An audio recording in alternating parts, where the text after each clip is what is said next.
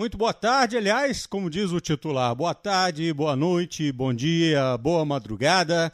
Você está aqui no ge.com ou nos agregadores de podcast, ou onde você tiver acesso a esse podcast, no podcast do Cruzeiro, para saber as notícias da Raposa. Eu sou o Bob Faria, hoje eu estou aqui porque o Rogério Correia está de chinelinho. É brincadeira, chinelinho, ele está de férias, merecidas férias do titular mas a gente está trazendo aqui o podcast para você, hoje com o Gabriel Duarte, do GE.com, que sabe tudo o que está acontecendo no Cruzeiro. Tá bom, Gabriel? Tudo bem, Bob? Tudo bom? Beleza. Eu, Jaime Júnior, que também está aqui acompanhando tudo para a gente discutir o que acontece no Cruzeiro. Beleza, Jaime? Tamo junto, Bob. Um abraço, Gabriel. Um abraço a todos. Maravilha. Um Vamos começar, Gabriel, falando da política do Cruzeiro, que é uma coisa que não esfria nunca, o negócio não, não, não acalma, não, os caras não param de brigar, não param de discutir, não param de arrumar é, problemas. As administrações recentes que destruíram os bastidores do clube, não é? continuam sendo tema de discussão e muita gente está se apresentando para salvar o Cruzeiro, para ser o, é, o líder do Cruzeiro no próximo no próximo projeto que o Cruzeiro tem, que é o projeto de voltar à Série A. E dentro disso, mais uma pessoa, mais um, uma, uma, chapa se inscreveu para a eleição que acontece agora é, brevemente, é isso? Conta pra gente, contextualiza aí. É isso, Bob. É, eu falo, eu acho muito engraçado, né? Porque o Cruzeiro acumula uma dívida aí de quase 900 milhões e você vê que ainda tem muita gente querendo assumir o posto para uma missão quase impossível, vamos assim dizer, né?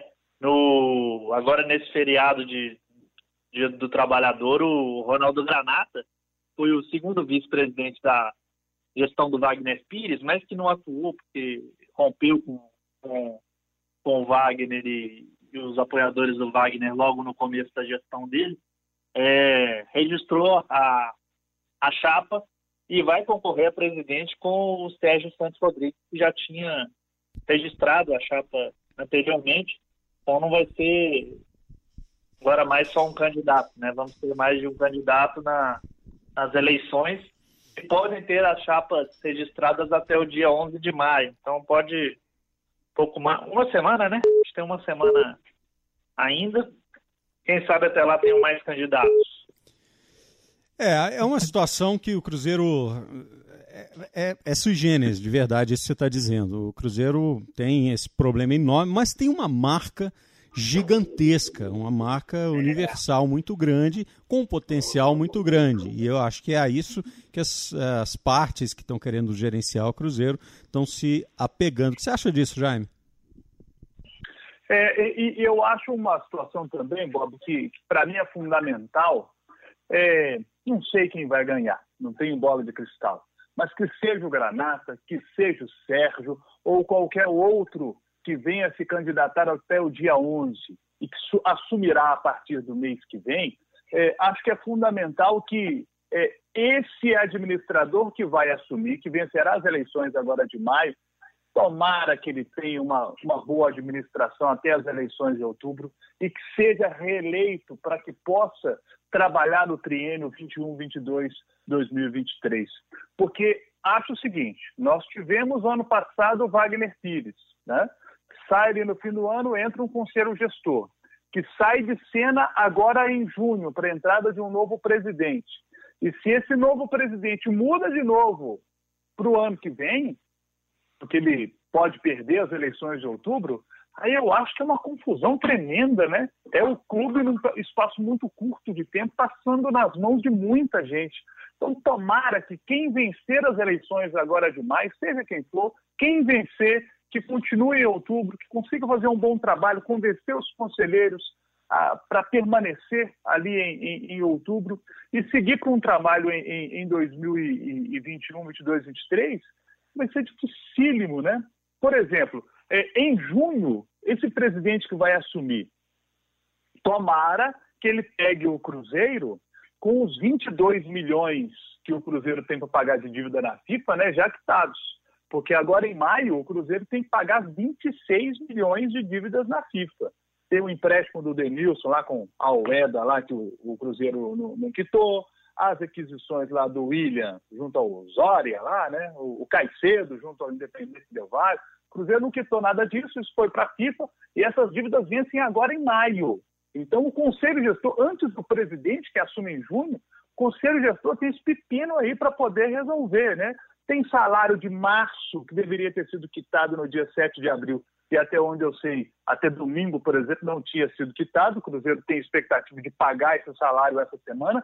Só que sexta-feira já vem se abril. Sexta já vem se abril, já tem outro mês batendo na porta que o conselho gestor tem que, tem que quitar. Então, estou citando essas dívidas agora que tomara que não caiam no colo do presidente que vai assumir em, em junho, né? É, e lembrando que essas dívidas nativas, por exemplo, né, Jaime, essas dívidas do Cruzeiro agora não tem como mais recorrer, né? Ele tem que pagar esse valor. Senão ele corre risco daquelas punições que a FIFA estabelece geralmente, perda de ponto, multa, né? Inicialmente geralmente são multas. É, ou até se não conseguir cumprir o, o, a, a punição, até rebaixamento, né? Essas punições mais graves, né? Agora, o Cruzeiro não tem dinheiro em caixa para pagar isso. Esse dinheiro tem que vir de, um, de terceiras, de terceiras partes, né? É. E quem está injetando dinheiro, a gente sabe, o Pedro Lourenço é o cara que está injetando dinheiro. Outras, outros empresários também estão ajudando, mas em grande parte vem do Pedro Lourenço. E aí eu pergunto para você, o Gabriel, nesse cenário político, onde é que o, onde é que o Pedro se posiciona? Ele se posiciona com, com a chapa do, do Sérgio, ou ele se posiciona a favor de quem for ganhar, ou isso ainda não foi dito? Como é que está esse posicionamento? Porque eu acho que a posição dele é extremamente privilegiada e importante nesse momento, não? É, o Pedro já declarou abertamente que ele apoia o Sérgio Rodrigues. Inclusive, talvez seja uma das bases aí de, de campanha do Sérgio ter esse apoio forte do, do Pedro Lourenço, que hoje é o principal patrocinador do clube e que ajudou bastante o clube aí. Vamos lembrar, comprou o Orejuela no final do ano, o Cruzeiro não tinha esse dinheiro, comprou o Orejuela, o Cruzeiro conseguiu ainda fazer dinheiro com o Orejuela emprestando para o Grêmio, pagou lá o ônibus até que o clube estava correndo o risco de perder. Então, Pedro Lourenço é uma, uma figura importante nessa, nesse ambiente político do Cruzeiro e que o Sérgio Rodrigues, candidato à presidência, tem o apoio aberto dele. É, agora precisa saber se o Pedro Lourenço. É difícil discutir isso, né? Discutir em cima de dinheiro dos outros, mas é, é claro que a gente está aqui fazendo um exercício de, de imaginação. É, você acha que ele se disporia? Qual que é a, a dívida total da FIFA? Em milhões? É, em maio são 26, né? Com a variação. E tem do... mais tem mais 55 até o fim do ano, né? 26 Isso. até maio, mais 55 até o fim do ano, somando um total de 81 milhões de reais em dívidas na FIFA para serem pagas nesse ano aí de 2020. Não é mole, não. Pois é. Será que ele estaria disposto a ajudar com 80 milhões de reais só para pagar essas dívidas, só para o Cruzeiro não, não sofrer? Só não, porque é importante para um clube de futebol não sofrer sanções esportivas. Mas é... o que, que se diz nos bastidores? O que, que você acha, Gabriel? É, é o Cruzeiro estava tentando primeiro fazer negociações com esses clubes, né? Que estão cobrando do clube algum tipo de parcelamento.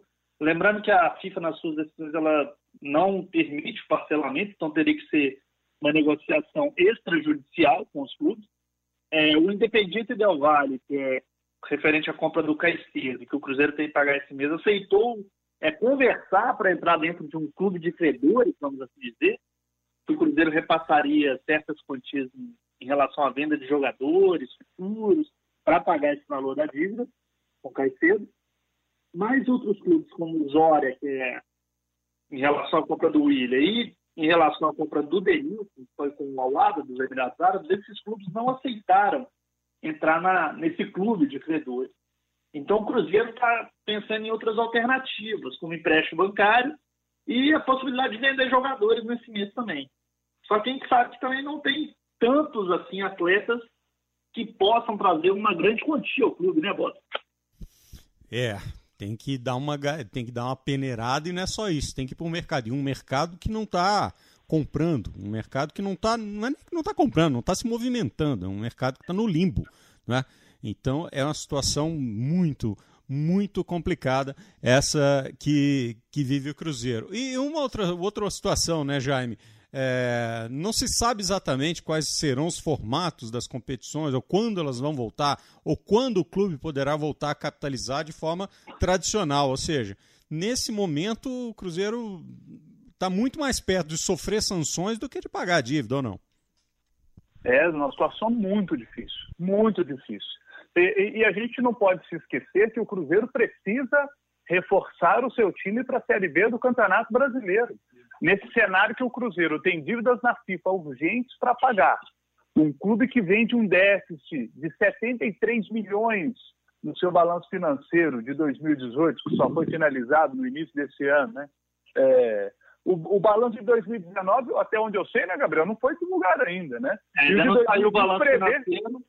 É, os clubes tinham obrigação até 30 de abril de divulgar os balanços patrimoniais, né? Mas eles conseguiram um afrouxamento desse, desse limite, me parece que até o final de maio. É, o Cruzeiro estava para fechar esse, esse balanço agora nesse mês realmente. Já tem números nas mãos de conselheiros, do, até do próprio conselho gestor, mas ainda não foi divulgado o balanço. É, Agora... O Cruzeiro também tem essa questão da empresa, né? A empresa que foi contratada para poder fazer a auditoria no Cruzeiro, ela deve encerrar o seu trabalho agora no fim de maio, aí o Cruzeiro vai e divulga esse balanço de 2019. Mas tem previsão de déficit de 143 milhões de reais é. em 2020, é.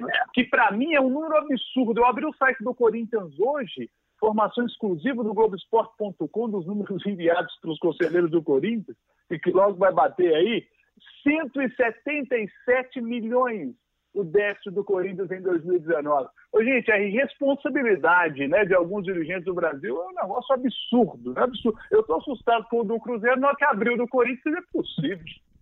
É, o negócio é que assim, é, a, gente, a gente confunde muito irresponsabilidade com desonestidade. E no caso do Cruzeiro, houve irresponsabilidade e houve muita desonestidade também. É, nós entrevistamos outro dia aqui, não é? O, o Zé Dalai Rocha, ele falou abertamente no, aqui para o nosso podcast, é, com, eram os processos de retirada de dinheiro, de passagem de dinheiro. É, contrato que era de 50 fazia por 95 porque os 45 desapareciam no meio do bolo. Contrato que era 10 fazia por 30 para assumir com 20 e assim por diante.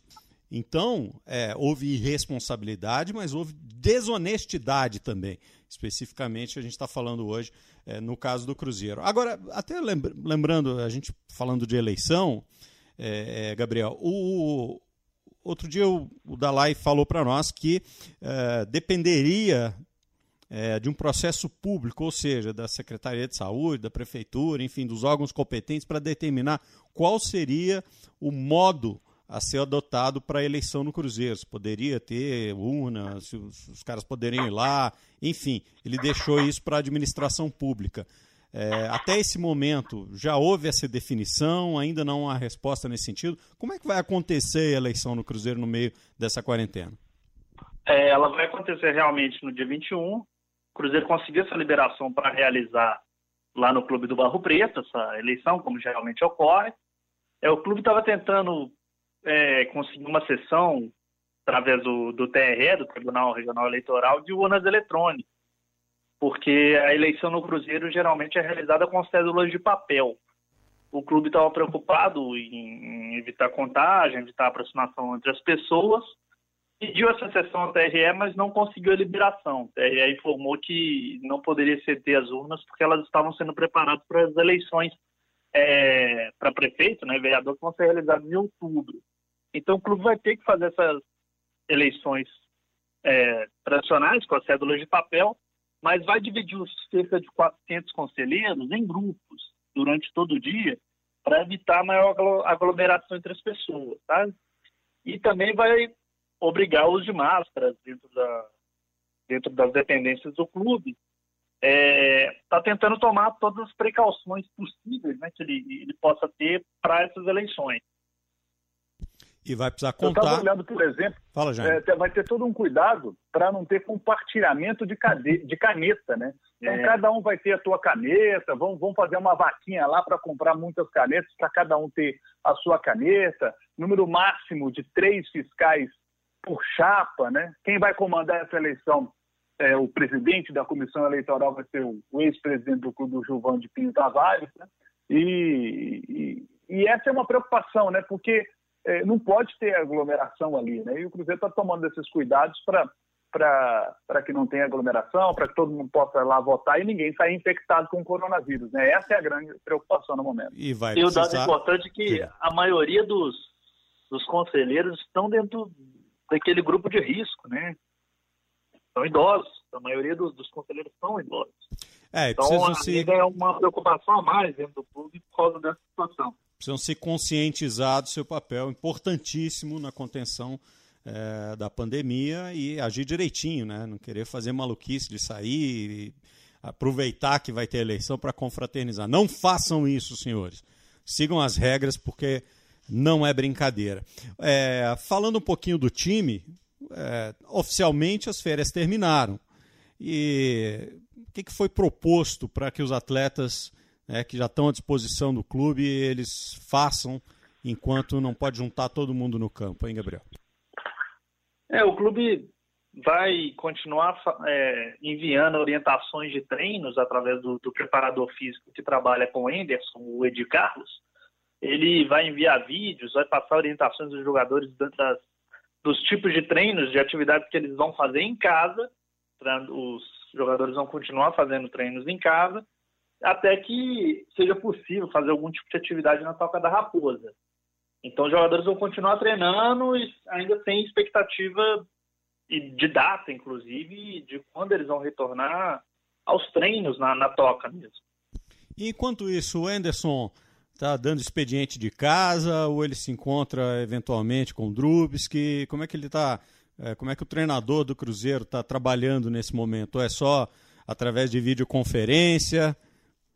Que notícia é, só temos? através de videoconferência mesmo, inclusive nessa segunda que a gente está conversando agora, agora à tarde, o Anderson está tendo a primeira conversa mesmo com, com os jogadores, não com todos, né? Mas com um grupo de jogadores, com as lideranças assim, do grupo de, de jogadores.